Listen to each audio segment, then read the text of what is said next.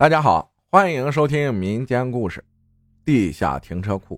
浩哥你好，我又来分享自己的故事了。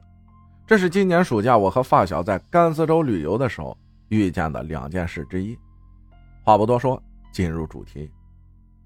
我们六个人是从凉山州出发，因为行程有一点紧，所以比较赶，一般都是赶一天路，晚上到达目的地住酒店，花一两天逛完景点。便启程前往下一个地方，因为是自驾，所以停车变成了一个极其麻烦的事情。又因为行李比较多，为了方便搬运，于是我们住酒店首要条件就是要选择带停车场的。这是出发的第五天，我们的目的地是理塘县。由于是网红打卡地，酒店特别是住宿条件比较好的酒店，基本都住满了。找来找去之后，只有一家挺贵，而且自带地下停车场的酒店，还有空余的房间。确定好路线之后，我们六个人两辆车就往那边赶。因为时间比较晚了，为了省时间，我们在酒店门口卸下行李之后，除了我和其中一个发小去地下车库停车，其余的人去办理入住。诡异的事情就从这里开始了，因为车库还在修缮。所以整个车库里就只有两盏不是特别亮的灯，两辆车先后进去，规规矩矩的把车停在停车位上。我突然看到，在倒车影像里有一个人影，就在离车位不远处站着，面对着墙壁，披散着长头发，似乎没有穿衣服，赤裸着身体。可能是由于从屏幕里看到的，加上摄像头像素也不太高。那个人除了头发以外，浑身都是那种灰白色。我被吓了一激灵，那个东西似乎也感觉到我发现了他，突然就侧过脸来。但是，我并没有看到他长什么样，他的脸都被那些散乱的头发遮挡住了。等我再反应过来的时候，那个东西已经不见了。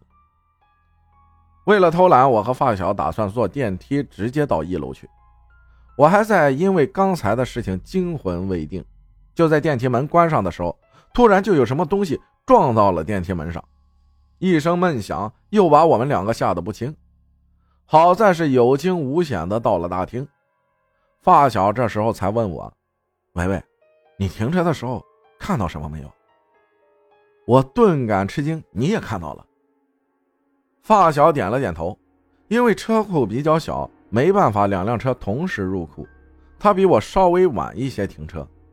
他看到他驾驶的汽车的倒车影像里突然闪过的那个似人非人的东西时，也懵了。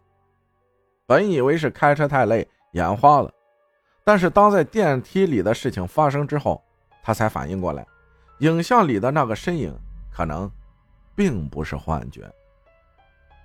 在礼堂待了两天，期间我们都不敢去车库取车，都是麻烦工作人员把车开出地面。直到第三天早上，我们退房准备出发去稻城的时候，遇到了一对中年夫妇。他们两个很惊讶，我们居然敢把车停在那个地库里面。后面一起在路边早点铺吃饭的时候。那位大叔才和我们讲，他们到的那天是傍晚，已经是蒙蒙黑了。他们也是把车开到地库里去，正在卸行李，结果他妻子突然看见车库最里边蹲着一个浑身赤裸的人，皮肤灰白，不时发出低吼。两个人被吓得不轻，便开车离去，将车停在了离酒店。不远处的空地上，由于其他酒店都住满了，没办法，只有硬着头皮住下来了。庆幸的是，在此期间并没有发生什么事情。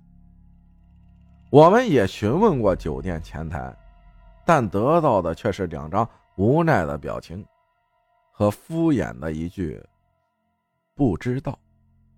吃完早饭。和中年夫妻告别，急匆匆上车之后，我们赶往了下一个地点。感谢小黎分享的故事，谢谢大家的收听，我是阿浩，咱们下期再见。